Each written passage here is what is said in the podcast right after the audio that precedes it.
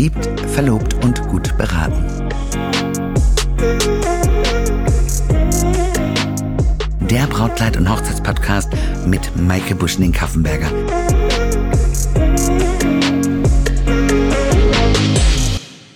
So, heute ist es wieder soweit bei Verliebt, Verlobt und Gut beraten mit einer neuen Folge von Fragen und Antworten. Und hier ist die Alex bei mir und die wird mir gleich eure Fragen stellen. Ich freue mich, Alex. Ich freue mich auch. Wir starten direkt mit Frage 1, die über Instagram reingekommen ist. Und zwar, was muss man denn beachten bei einem trägerlosen oder schulterfreien Kleid?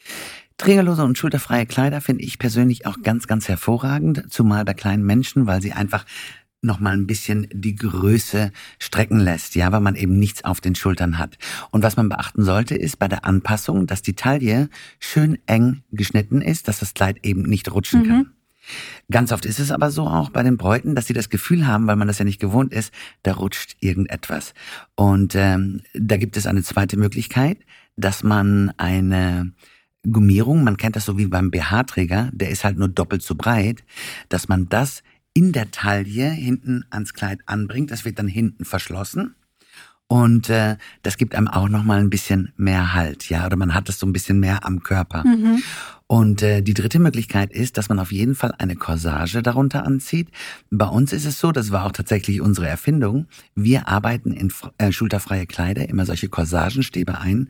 Das kann man sich vorstellen. Das hängt in der in dem Inneren des Kleides runter, das wird dort angebracht und dann ist das wie so ein Haken, den man an die Corsage aufhängt. Mhm. Und dann sitzt das Kleid natürlich bombenfest und die Corsage vermittelt dir natürlich auch das Gefühl, dass das Kleid bombenfest sitzt, weil die sitzt direkt an der Haut. Super, dann braucht man sich gar keine Sorgen machen, dass beim Tanzen oder so irgendwas rutscht. Überhaupt gar nicht. Ich glaube, da spielt äh, ganz viel eben im Kopf das ist eine Kopfsache, mhm. ganz, ganz oft. Und ähm, man denkt immer, das rutscht. Aber das tut es definitiv nicht, wenn man diese drei Sachen eben ähm, beachtet. Und es liegt natürlich auch immer an einer guten Schneiderin, das auch umzusetzen.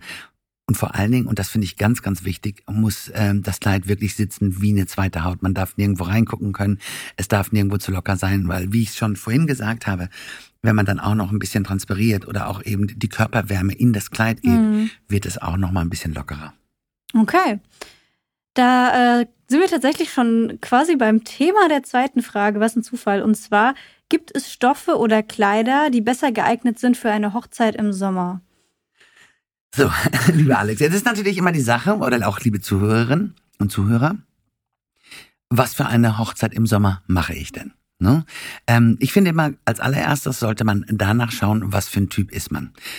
Wenn ich mir jetzt vorstelle, dass ich in so einem Chiffonkleidchen sein soll, bei meiner Größe, bei meiner Masse, ich meine, ich bin und bleib eine Wuchtbrumme, sieht das halt sehr albern aus. Ne? So ein leichter Stoff ist halt Wiese, Leichtigkeit des Seins. Das ist so ein bisschen, ja, was für zarte Mädchen. Mhm. Ne? Es sei denn, und jetzt kommt wieder das große Aber, ich habe unten einen festen Stoff drunter und dann arbeite ich mit einem Chiffon bei einem großen Mädchen. Der Punkt ist doch nur der, dass man gucken muss in erster Linie, dass man nicht verkleidet ist. Und natürlich denkt man, es ist angenehmer, wenn ich im Sommer weniger Kleid habe. Aber andersrum auch ein totaler Quatsch, weil man heiratet im Normalfall nur einmal im Leben. Und da sollte man seinen Traum wahr machen. Und wenn ich ein A-Linienkleid habe, ne, habe ich ja auch immer einen Reifrock darunter, sonst kann es keine A-Linie sein. Der hat unten ein einziges Metall und dann kann man sich das vorstellen, ein A geht ja auch oben ganz spitz zu und läuft nach unten weiterhin aus. Und das ist eigentlich die eingebaute Klimaanlage. Stimmt. Genau. Ich habe Beinfreiheit, ich habe keine Stoffe äh, an meinen Beinen und wenn dann Wind zukommt, ja, habe ich halt ähm, immer so ein bisschen Luft unterhalb des Kleides. Und deswegen ist es eigentlich total egal. Was ich aber, und, und vor allen Dingen auch immer für mich wichtig zu sagen, es ist egal, wann du heiratest, bitte mach deinen Traum wahr. Andersrum ist es so, so ein Wiesenkleid, so ein leichtes Kleid im Winter im Schnee anzuziehen, sieht halt auch albern aus. Da sind wir wieder bei Chiffon. Mhm. Und warum beiße ich mich auch an Chiffon so fest? Weil große Mädchen, ne? Bei großen Mädchen ist das ganz undankbar. Ein Chiffon kannst du am besten tragen, wenn du schmal bist, wenn du schlank bist, weil es halt ein sehr undankbarer Stoff ist, weil er so fein und weil er eben so leicht ist. Da siehst du jede Delle, da siehst du jede Mhm, Zellulite, da siehst du manchmal sogar das Höschen. Ich meine, sag mal, dann sieht das immer eleganter und sexier aus, wenn man vielleicht irgendwie den Beckenknochen oder den schön geformten Po sieht, ja. Das heißt nicht, dass man das nicht anziehen könnte. Ich sage immer, das kommt ja darauf an. Ne? Aber das ist meine Erfahrung, die ich eben gemacht habe. Ich bin selber ein großes Mädchen. Ich sage immer, ich darf das auch sagen. Ähm, es gibt nichts Undankbareres. Und ja, große Mädchen wollen ganz oft leichte Stoffe haben. Aber es ist wirklich, ähm, es kann halt nichts kaschieren. Ne? Weil es zeigt halt alles, weil es so ein feiner Stoff ist. Und wenn ich jetzt aber zum Beispiel eine Strandhochzeit feier, dann sage ich auch bitte, mach es leicht.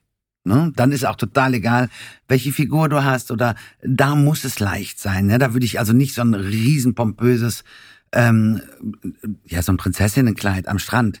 Das, glaube ich, wird sehr, sehr erschwerlich. Ja, vor allem, wenn man dann irgendwie noch eine Schleppe hinten dran hat. Das haben ja die leichten Kleider auch. Ähm, das ist überhaupt nicht das Thema. Aber für mich ist immer der Punkt, in erster Linie macht euren Traum wahr und auch ein Prinzessinnenkleid würde am Strand gehen. Aber ich sehe halt immer, was tagtäglich so im Laden passiert. Man denkt immer, wenn man, ähm, ja, wenn man ein bisschen mehr hat, äh, dann, dann braucht man eben weniger Kleid. Nein, ich kann mit einem festeren Stoff viel besser modellieren und die Figur rausholen. Und je weniger Stoff ich habe, desto mehr zeige ich auch eben ähm, von den Unebenheiten. Und je fester der Stoff unten drunter ist, desto mehr kaschiert es. Und bei den Schlanken ist ja sowieso ganz klar, oder alles, was Größe 36, 38, 40 ist, ist ja auch total fein. Oder bis 42. Ne? Das kommt ja auch mal drauf an, wie der Körper ist. Also ich will das jetzt nicht verallgemeinern, nicht, dass ich hier den großen Shitstorm kriege. Ich sage das immer nur aus den Augen eines großen Mädchen und was ich tagtäglich eben im Laden erlebe. Und das sind so diese, ja, diese ähm, Fallen, in die man einfach tappt. Hm. Und ich zeige das ja auch immer den Bräuten, ne? dann können sie das auch selber sehen. Und es gibt tolle Hersteller, die machen gerade auch für große Mädchen unten einen leichten, festen Satin drunter, darüber den Chiffon und dann sieht das wieder gut aus. Ne? Dann kann ich auch einen Reifrock tragen. Ja, kommt immer drauf an, was man betonen möchte halt auch, ne?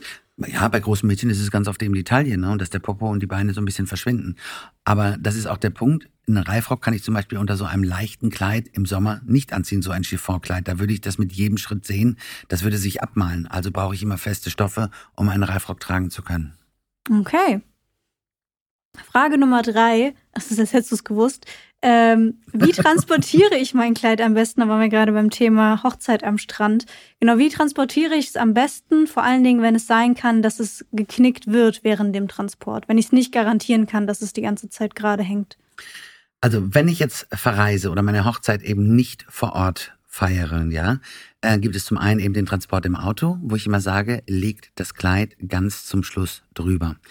Bei Tüllstoffen ist es ganz einfach. Da müsst ihr nur mal im Badezimmer richtig heiß duschen oder eine heiße Wanne einlaufen lassen. Ja, genauso ist es auch beim Schleier. Ähm, und dann hängt ihr das Kleid rein und den Schleier auch. Durch diesen Dampf würde sich das Kleid automatisch Mhm. wieder glatt ziehen, ne? durch diesen warmen Dampf. Ähm, die andere Frage ist halt, wenn ich jetzt per Zug reise, wenn ich äh, mit dem Flieger reise, ja. Äh, Beim Zug würde ich auch immer gucken, man kann solche Brautkleidersäcke oft noch mal einmal in der Mitte umschlagen, aber ich würde während der Fahrt das Kleid gerade runterhängen lassen, ne? Genauso wie beim Auto, eben wenn ich es gerade drüber lege, ganz zum Schluss über alles andere. Ähm, das ist natürlich nicht immer gewährleistet, ja. Und da muss man halt schauen. Ich meine, auch in den Hotels äh, werdet ihr nicht die erste Hochzeit feiern.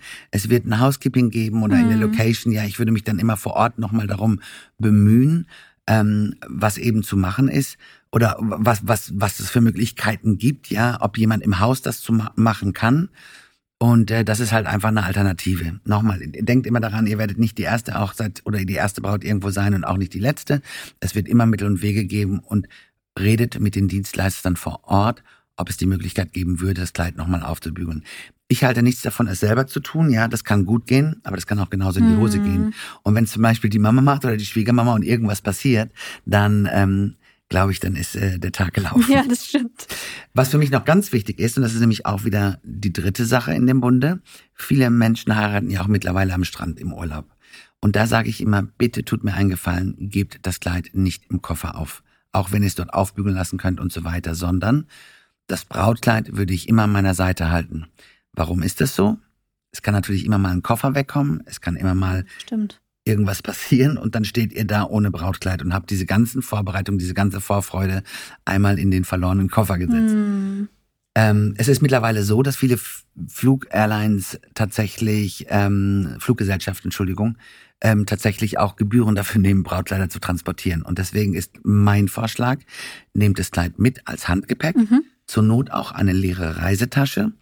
Und äh, wenn jemand eben möchte, dass ihr dafür bezahlen müsst, dann macht ihr es eben, dann faltet ihr es selber in diesem Kleidersack, macht es in diese Sporttasche, dass es wieder die Maße eines Handgepäcks hat. Ja, dann wird es knubbelig sein, aber lieber ein knubbeliges Kleid als gar keins. Und wie gesagt, vor Ort kann man das aufbügeln. Und ich würde dieses Brautkleid nicht aus der Hand geben, schon gar nicht in den Koffer, wenn ihr im Ausland heiratet. Dann vielen Dank für deine Einblicke und Tipps. Ich habe auch wieder sehr viel gelernt. Ähm, falls euch jetzt irgendwie noch Fragen aufgekommen sind oder ihr irgendwas brennend wissen möchtet von der Maike, schreibt uns gern auf Instagram oder direkt hier auf Spotify und dann ja, beantworten wir vielleicht in der nächsten Folge eure Fragen. Ach du warst wieder zauberhaft. Vielen, vielen Dank auch für deinen Input. Vielen Dank, dass du da so schön mitagierst, dass du das alles so betreust, lieber Alex. Und ihr, liebe Bräute, ich freue mich auf eure Fragen. Bis dann, wenn es wieder heißt, verliebt, verlobt und gut beraten. Tschüss. Tschüss.